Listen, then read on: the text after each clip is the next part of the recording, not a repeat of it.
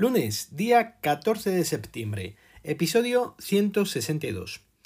3.023 casos diagnosticados en el día previo, siendo su detalle de 910 en Madrid, 401 en Aragón, 288 en País Vasco, 275 en Navarra, 254 en Andalucía, 202 en Canarias, 163 en Galicia, 123 en La Rioja, 85 en Extremadura, 80 en Cantabria, 70 en Asturias, 61 en Murcia, 51 en Castilla y León, 21 en Castilla-La Mancha, 20 en la Comunidad Valenciana, 14 en Melilla, 4 en Ceuta, 1 en Cataluña y 0 casos en Baleares.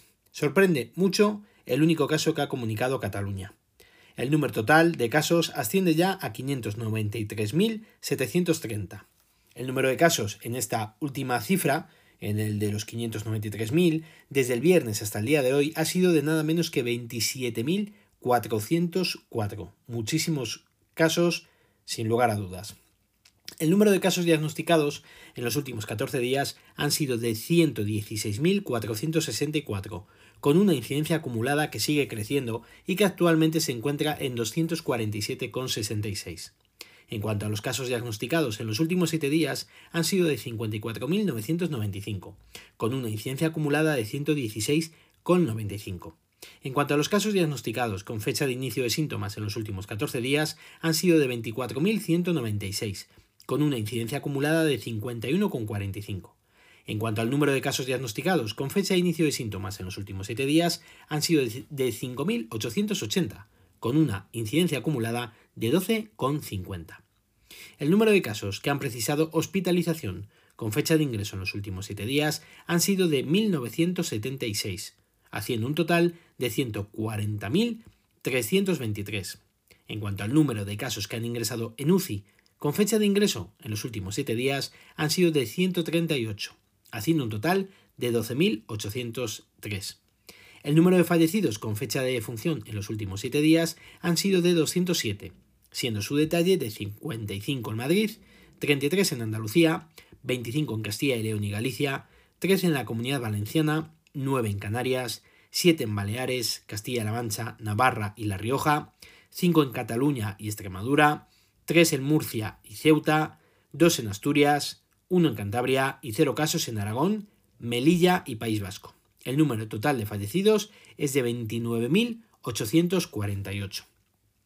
En cuanto al número total de PCRs realizadas, en esta semana, bueno, en la semana del 4 al 10 de septiembre, han sido de 631.238, con una positividad media del 12,6% y una tasa media también por cada 100.000 habitantes de 1.342,31 caso, ¿vale? Caso por cada 100.000 habitantes. En cuanto al número de PCRs procesadas el 11 de septiembre, han sido de 89.965, con una positividad del 13,4% y una tasa por cada 100.000 habitantes de 191,31 casos. En cuanto a la situación de la capacidad asistencial y el número de pacientes que están ingresados por COVID, ahora mismo actualmente es de 9.044 pacientes ingresados en hospitales, ¿vale? Por esta, por esta enfermedad, siendo 1.157 los que se encuentran en las unidades de cuidados intensivos, con un incremento importante, eso sí, en el número de camas ocupadas, siendo ya del 8,5%. Los ingresos en las últimas 24 horas han sido de 908 por tan solo 346 altas. Para no estar nada tranquilos, además parece ser, parece ser que hay cuatro casos sospechosos en Cataluña de reinfección, algo que se está estudiando y que creen bastante excepcional, según ha comunicado la secretaria de Estado de Sanidad, Silvia Cazón, que hoy ha sustituido en rueda de prensa a Fernando Simón y que ha valorado los datos como estables. Se están produciendo muchos casos en diversos centros escolares por toda España, siendo varias las aulas o clases que han tenido que ser cerradas y puestos en cuarentena todos sus integrantes. De momento, ningún centro ha tenido que cerrar en su totalidad, algo que creo que será difícil de ver, pero no imposible. Por ejemplo, Castilla y León ha puesto en cuarentena hoy, comunicado hoy, a 13 nuevas aulas de colegios y hacen ya un total de 22. Castilla y León han comenzado, si no me equivoco, las clases el miércoles de la semana pasada, es decir, llevamos tres días de clases, cuatro contando el día de hoy. Vamos con el apartado de tecnología. Preparados, listos ya, como se titula el episodio del podcast. Mañana por fin saldremos de dudas acerca del evento de Apple en el cual no tenemos la seguridad de lo que van a presentar. Yo os voy a decir lo que, lo que espero. No soy ningún filtrador, de momento, pero bueno, voy a jugármela. Os voy a dar mi pensamiento, o lo que me gustaría, más bien. Está claro que van a presentar el Apple Watch nuevo, eso está clarísimo. Se supone que el Serie 6, con nuevas funcionalidades y desde luego que le espero con el mismo diseño que los anteriores. Se espera que tenga el control de saturación de oxígeno, entre otras cosas, y seguramente que incorpore nuevos sensores para controlar de forma efectiva nuestro sueño y el resto de actividades diarias. Se rumorea también, de forma importante, que puede que presenten un Apple Watch SE, es decir, un Apple Watch más económico, como gama de entrada para nuevos usuarios o para los que tengan que sustituir el reloj actual. Además, se supone que se va a presentar un nuevo iPad Air, con el diseño del iPad Pro actual. Y faltaría saber las características de este nuevo dispositivo. Si como se ha comentado va a tener el Touch ID en el lateral del borde o bien nos sorprenden e introducen el Face ID. También es seguro que presentarán Apple One, la agrupación de servicios de pago que os comenté en el episodio del otro día. Fijaros que yo creo, y que es altamente improbable, la verdad, que a lo mejor mañana nos sorprenden y presentan también los dos iPhone de gama más baja, de los cuatro que se rumorea o se supone que van a presentar, para así hacer también, digamos, como un pack junto con los nuevos relojes.